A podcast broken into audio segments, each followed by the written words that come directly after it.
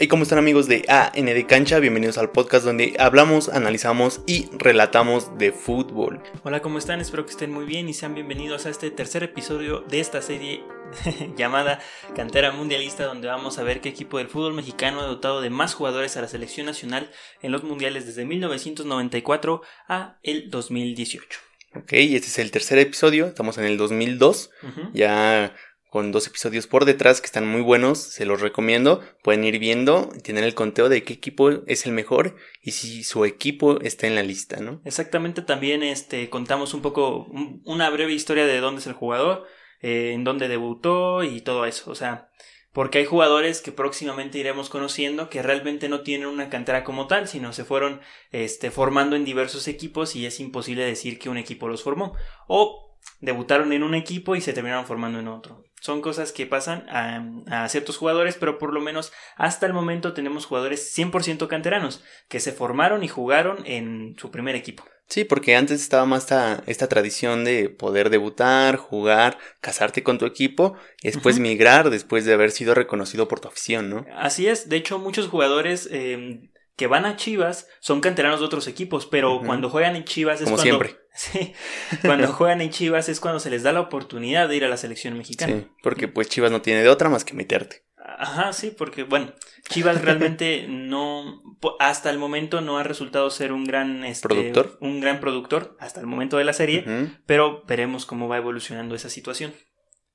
Entonces, eh, el resumen de los números del episodio anterior es de que Pumas lleva 8, América lleva 7, Necaxa, Atlas y Cruz Azul llevan 3, Atlante, Coras, Tampico, Monterrey, Toluca y Chivas llevan 2, mientras que Tecos y Atlético Español llevan un jugador. Ok, hay equipos que ya no existen, pero ahí están. Exactamente. La lista del Mundial de Corea-Japón 2002 fue la siguiente. Dato, otra vez se jugaba con un 3-4-3, tercer mundial con el mismo esquema. Ok, Siempre jugamos a lo mismo, ¿no? Ah, del 94 al 2002 era similar el esquema ofensivo, un 3-4-3. La de moda, me imagino, entonces. sí, de hecho, eh, hay selecciones que, pues, aunque sea diferente entrenador por costumbre, por tradición, siempre han jugado con la misma alineación. Pero bueno, si tienes diferentes jugadores, ¿por qué no adaptar otra cosa? Vamos a empezar como siempre con esta lista con los porteros y Jorge Campos de 36 años jugaba en Pumas, equipo donde debutó ya 36 años, ojo, ¿eh? ya estaba muy grande. Sí, todavía se colgó al barco mi buen Jorge. Eh, Osvaldo Sánchez, 29 años, jugaba en Chivas, pero debutó con Atlas. Ok, ya Osvaldo ya también tiene sus añitos. Sí. Un eh, portero que se retiró también veterano. Y que le tocó su oportunidad al Mundial ya bastante grande. Eh, y Oscar Pérez, 29 años, debutó con Cruz Azul y seguía jugando con Cruz Azul. Una promesa. Estos tres porteros repitieron convocatoria del Mundial de Francia 1998. Ok, aquí no hubo renovaciones, aquí al parecer no había nadie mejor. Exacto, y es una costumbre, casi siempre en la selección mexicana son los mismos porteros, a excepción del tercero que a veces cambia, pero siempre hay dos fijos, siempre hay dos que se disputan. Que a mí no me molesta. O sea, la verdad la selección mexicana siempre lleva buenos porteros. Sí. No me quejo por eso, este México nunca ha sufrido por nada de la portería. Exactamente, entonces pues ahí tenemos a los porteros, vamos con la defensa y empezamos con Melvin Brown, debutó en 1998 con Cruz Azul, fue al Mundial con 23 años de edad. Melvin Brown. Melvin Brown. Es mexicano. Sí, de hecho, bueno, que traía buen nivel, ¿no? Fueron este eh, los que fueron a la final de Copa Libertadores del 2001 en contra de Boca Juniors. Entonces Melvin Brown formó parte de ese Cruz Azul, de esa saga central del Cruz Azul. Entonces era un, em, era un jugador que venía como en ritmo. Ah, también el Conejo Pérez, que fue titular en aquel mundial, traía ritmo, ¿no? Un portero con experiencia, Copa Libertadores, que no es fácil jugarla. Eh, tenía un campeonato ya encima con Cruz Azul, era un hombre titular ya de bastantes años con el azul. Mucha experiencia. Entonces era una selección combinadita, ¿eh? O sea, siempre nos sorprendió Aguirre, pero en esta ocasión como que tenía uno que otro acierto, también hay iba que decirlo. Iba bien. Sí. Eh, vamos a pasar con otro eh, defensor, Salvador Carmona, eh, que es del Toluca, repite convocatoria al el canterano toluqueño a los 27 años de edad, seguía jugando en Toluca después de un paso por Atlante. Ok. Entonces Salvador Carmona repite convocatoria. Sí, sí, sí, me acuerdo. Los que repiten no se suman, ¿no? Para que... Para que no piensen mal. Sí. Eh, vamos a pasar con el siguiente eh, defensor, que es de los que digo que ya tienen problemas un poco de la identidad de dónde son, porque Francisco de Anda debutó en Correcaminos en 1993, pero por la poca cantidad de partidos que jugó en dos años, no sé si lo podríamos considerar canterano del Corre. Entonces, en dos años jugó 27 partidos y cuando va a Santos es cuando realmente resalta. Ok. Entonces lo dejaremos como un canterano del Corre, pero también de Santos en caso de un empate. Bueno, bueno un punto compartido. Aparte del Correcaminos, pues, pues Correcaminos. Sí. Aparte de Santos, ¿no? Que tampoco produce muchos jugadores hasta la fecha. Jugaba en Pachuca para entonces y fue al Mundial con 31 años de edad. Ok, hasta el momento es de Correcaminos. Sí. Cualquier cosa lo hará de Santos. Eh, sí, en caso de un empate para ganar, ¿no? Ya para los demás no, no importa. Ok. Eh, vamos con el siguiente defensa, que un, un, defensa muy bueno, Rafael Márquez, leyenda del fútbol mexicano, que debutó en 1996 con Atlas, pero entonces jugaba en Francia con el Mónaco, tenía 22 años de edad. Este es una joya, un, caso de, un muchacho prodigio, ¿no? Que teníamos en México. Totalmente, sí. Y fantástico. La verdad, Rafita, no, no le pedimos nada más. Sí. De, de, hecho, pudo ir al Mundial del 98 sin problemas. Sin problemas pudo ir al Mundial, pero bueno, eh, le tocó eh, ir al, hasta el 2002. Una cosa. Bueno, tampoco traíamos mala defensa en el 98. No, no es como que fuera a jugar de titular, porque la defensa ya se conocía desde el 94, entonces no le ibas a mover nada.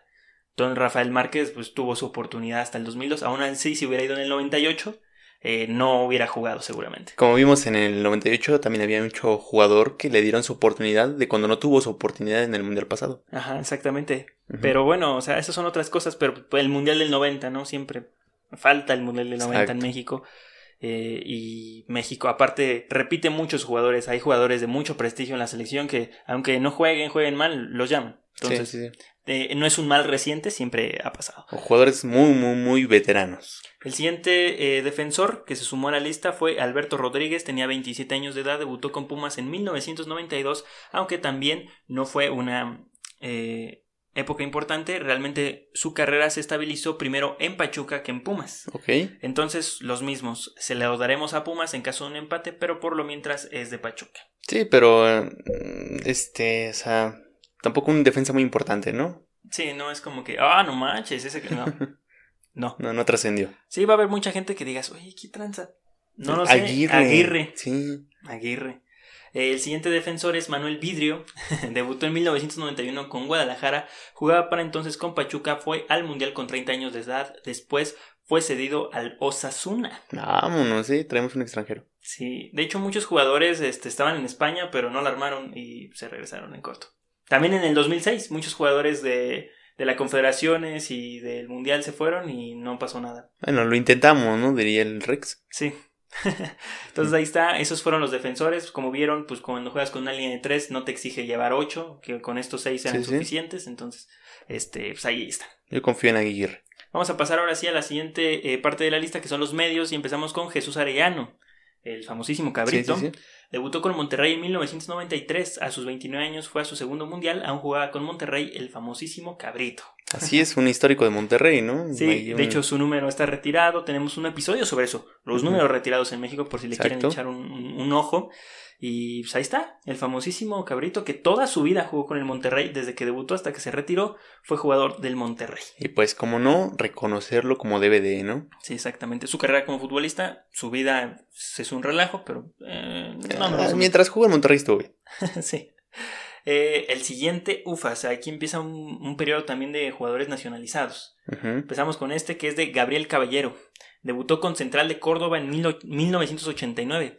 Fue al Mundial con México como naturalizado. 31 años de edad tenía y no le daremos el crédito a Pachuca, este jugador que era fuera de la dinámica. Porque realmente él debutó en el fútbol argentino y, bueno, lo descubrieron allá en su Entonces, Caballero es el primer este, nacionalizado naturalizado que juega en la selección. No, hay muchos nacionalizados naturalizados, porque hay que recordar. Ah, bueno, está Sague, ¿no? También. Sí, o sea, no, Sague es mexicano. ¿Sague es mexicano? Sague nació en México. ¿Sí? Sí. Pero jugó en Brasil, ¿no? Primero. Pero él nació en México. Ah, sí. Mm. O sea, no se formó futbolísticamente en México, en Brasil, pero en Brasil jamás jugó profesionalmente. Sí, Entonces terminó su formación profesional acá en México y aparte él nació en la Ciudad de México. Ah, mira, no, sabía eso. Sí, Pensaba que... era brasileño, brasileño. No, es este, es brasileño por papás, pero es mexicano. Entonces ahí está eh, Gabriel Caballero, el eterno, que aún sigue nuestro fútbol mexicano, actualmente dirigiendo al Juárez. Vamos a pasar con el siguiente que es Rafael García, debutó en Pumas en 1992, tenía 27 años cuando fue al Mundial y jugaba para el Toluca. Oye, puro muertazo, ¿no? Sí. O sea, no es por ofender a los del Toluca ni los del Pachuca, pero óyeme, ¿no? O sea, es que como que no. Bueno, es que hay que recordar que Aguirre este, dirigió al Pachuca y tenía nexo con Pachuca. Ah, mira. Todo tiene sentido. Sí, todo, sí, todo tiene sentido. como cuando el Tuca llama a dueñas, ¿no? Es como, ah, mira, ya sé por qué. Y bueno, vamos a pasar con otro jugador. Bueno, después de Rafael García que pasó sin pena y sin gloria. Eh, con Alberto García Aspe otra vez. ¿Otra? ¿Qué? ¿Otra cuántos años tenía? ¿Era su hijo? Aspe debutó con Pumas, repitió convocatoria del Mundial del 94-98 y con 35 años jugaba en el Puebla y iba a jugar el Mundial del 2002. Vámonos. y prepárate, porque también Rafita se va a repetir en todos los demás. sí, a partir de aquí repetimos mucha Rafa. Sí. Eh, el siguiente es Braulio Luna, debutó con Pumas en 1992, 28 años. Es, en ese año jugaba para Necaxa, repitió convocatoria de 1998. Sí, estaba más o menos maduro, ¿no? Estaba, sí, era de los jugadores que tenían un seguimiento, Braulio Luna, que bueno, pues, pues ahí andaba. Eh, pasamos con el siguiente, Sigifredo Mercado. Debutó en 1987 con Puebla, jugaba para el Atlas y tenía 32 años de edad. Sigifredo. Sigifredo. No manches. Qué nombre tan gracioso. Sí, Sigifredo. Yo tengo un compa, el buen Sigi. ¿Le dicen Sigi? Sigi. No manches. Sí. No, así debe estar gracioso. Es que debes de avisar, ¿no? Como, como dicen. O sea, tienes un nombre gracioso, avisa. Avisa. El buen Sigi, sí. Chale, no, pobrecitos. Bueno, pues ahí está Sigifredo Mercado, otro veterano. Vemos muy pocos jóvenes. y ese señor ni siquiera había estado en la pasada, entonces, ¿por qué le llamas a esa? sí. No manches.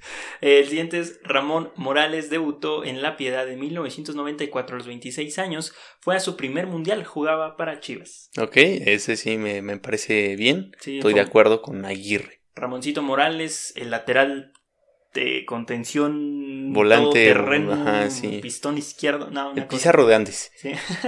una chulada de jugador Ramón Ramírez que nadie sabía dónde jugaba, pero jugaba por la banda. Ahí andaba en su primer mundial. De hecho, él pudo ir muy fácil al mundial del 98, pero bueno. Sí, no, no sabes por qué. Y Aguirre se le prendió el foco. Sí, pero como te digo, como que la alineación del 98 no le iban a mover mucho en la defensa. O sea, ya estaba muy bien planteada desde el 94. Es como de, mm, no le muevas sí, sí. No le muevas El portero, vámonos con el Sí, que Campos es un líbero. Sí. el delantero. El, otro este, jugador que estaba en la lista de los medios es Johan Rodríguez. Debutó en Cruz Azul en 1996, tenía 26 años y jugaba para Santos Laguna. Tiene buen promedio de edad esa selección. Está más o menos controlada. Llena de gente no tan este, habilidosa, ¿no? Pero ahí está. Exactamente, entonces ahí tenemos a Johan Rodríguez y pasamos a uno consentidazo del canal, caray, Gerardo Torrado. El borrego. El borrego, que andaba pelón. Andaba pelón en ese andaba pelón, andaba pelón. Eh, debutó en Pumas en 1997. El borrego tenía 22 años cuando fue a su primer mundial. El crack jugaba para el Sevilla. Ahí nomás. Ahí nomás. Era un crack. O sea, Torrado era lo que era. ¿No? El borrego, era el capitán, era el máster de máster. Sí. De hecho, eh, es que se me hace mal jugador Torrado, la neta. Sí, a mí también. Es que, o sea, no es malo, pero tampoco llega a ser bueno. Es como cuando dices que Aldo Roche es bueno, ¿no? Jugadores así. O sea, son buenos porque pues, son aguerridos, ¿no? Como el capitán Bigón, ¿no? O sea, también jugadores que están ahí porque pues, se, se rifa, ¿no? O sea, pero no son jugadores brillantes que te pueden dar algo más, un plus o algo que resalte. Exactamente, entonces Torrado yo creo que tenía mucha carencia, o sea, si era un jugador creativo, metía dos, que tres pases que decías, ay, Torrado, ¿de dónde? ¿De dónde, Torrado? Sí, sí, Qué buena visión. Pero para recuperar era muy torpe. Sí, arrancaba dos o tres piernas a partido, ¿no? sí, o sea, Torrado no era el mejor recuperador. O sea, perdía el balón y aguas con el que se lo robaban, ¿eh? Agarraba un escopetón y... lo, lo molía patadas. Era de cuidado Torrado, ¿eh? Sí. Este, de hecho, uno de los jugadores más expulsados del Cruz Azul. Y que le perdonaban demasiadas amarillas siempre. Sí, porque pues ya al final era alguien de prestigio, ¿no? Y pues se, le, se le llevaba mejor. Entonces ahí está el Borrego Torrado, que tuvo una larga, larga trayectoria por España. Sí. Una muy larga trayectoria por España.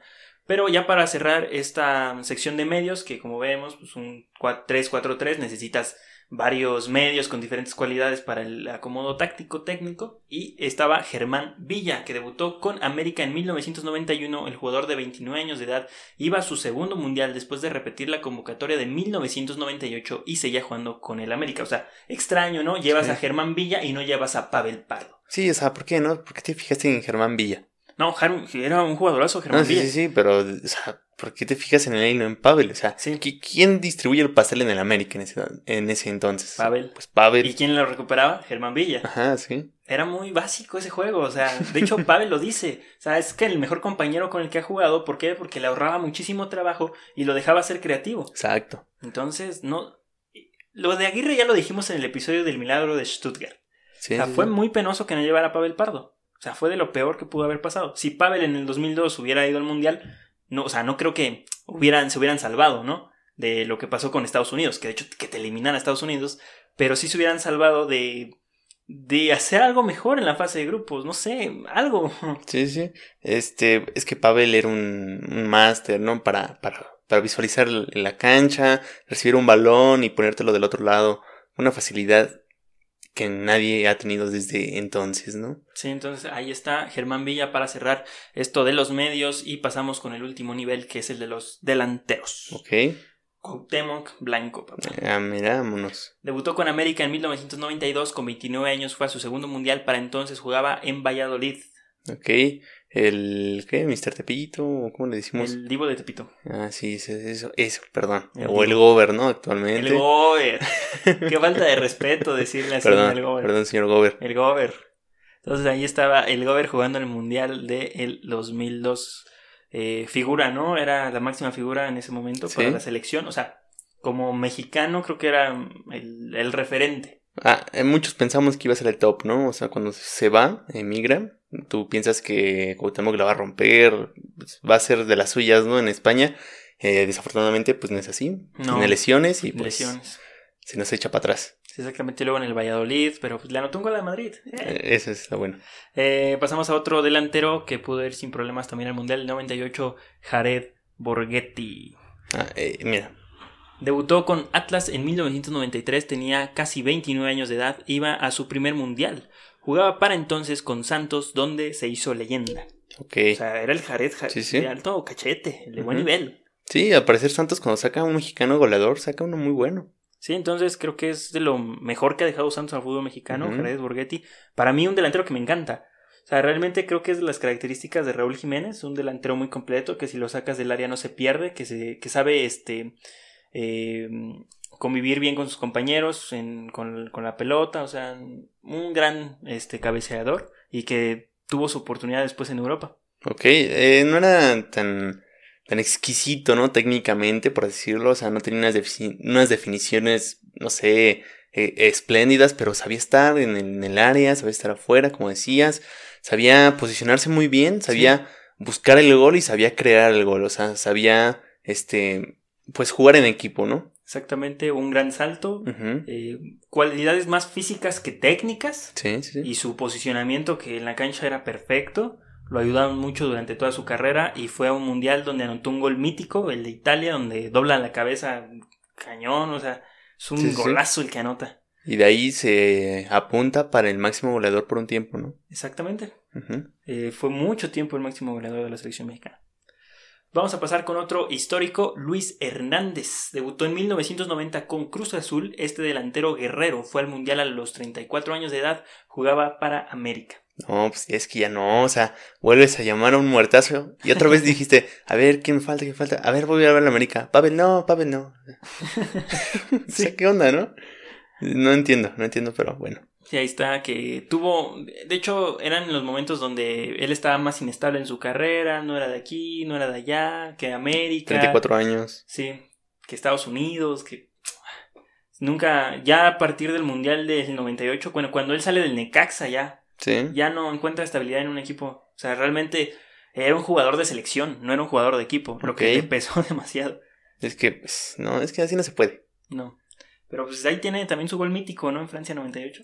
Pero tiene una eh, actuación desastrosa. No es su culpa, pero sí tuvo una eh, actuación muy desastrosa en el Mundial del 2002, cuando a, los, a esa edad ya no puedes ir a competir. No, para nada, eh, a menos que seas este, Rafa Márquez, ¿no? Algo así. Exactamente. Entonces vamos a pasar con otro que es Palencia. Debutó en 1994 con Cruz Azul. Otro delantero guerrero fue a su segundo mundial con 26 años de edad. Jugaba para el Español. Ok, pues mira, otro de España. O sea, sí, pero no duró mucho, igual se retachó en cortina. Ah, mira, lo intentamos.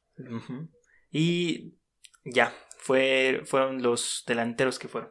Ok, este, mira, un equipo bastante este, chusco, ¿no? Digámoslo así, este, hasta improvisado me parecería. Parece que estás armando un equipo para la Liga MX, no un equipo para ir a competir ah, pues, internacionalmente, ¿no? O sea, muy, muy malo, este, hasta cierto punto, pero pues así lo dijo Aguirre, ¿no? O sea, tuvo sus aciertos, pero también tuvo algunos errores, como todos. Sí, yo creo que más errores. Creo que sí lleva muchos compas eh, su equivocación. Y a veces piensa que la técnica que tiene un jugador no está peleada con la edad, pero pues en el deporte así es, o sea, no es lo mismo a los 30 que a los 25, o sea. Por eso un atleta de, pues, de Juegos Olímpicos así se retira a los 30 años, dice ya, Es lo mismo, de hecho lo dijimos, ¿no? O sea, el límite para ir al mundial son los 31 años. No más, no menos. O sea, es tu punto. O sea, si ahí ya no estás en tu máximo nivel o en un buen nivel, no tienes nada que ir a pararte un mundial. A menos que seas un superjugadorazo o un portero. y lo mantengas. O el Conejo Pérez. O el Conejo Pérez. De los 22 jugadores de esta lista, solo 11 repitieron. Los otros 11 no lo hicieron, pero de esos 11 caballero no vale, lo que nos hace solamente contar a 10 jugadores de esta lista. Es decir, que de todos solamente en la dinámica, de los 22 solamente van a contar 10. Vámonos. Números fuertes. Sí, bastante.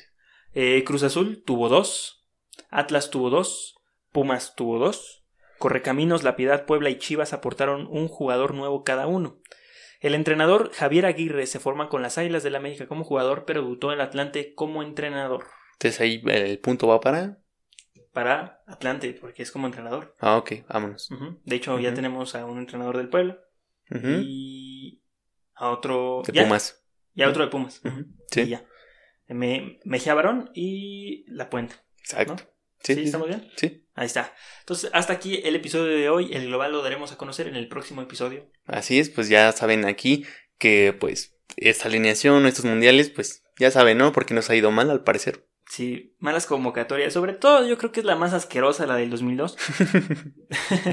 la del 2006 me gusta mucho. Es una convocatoria que está muy, muy chida. Y ahí nos vamos a ver. Sí, exactamente. Y a escuchar. Próximamente. Exacto, próximamente, solo aquí por AN de cancha, ¿no? Sí. Y pues ya nos vamos. Sí. Síganos en todas nuestras redes sociales como arroba AN de cancha. Estamos en Twitter, Instagram, Facebook y TikTok. También estamos en todas las plataformas de podcast como AN de cancha y en YouTube como AN de cancha.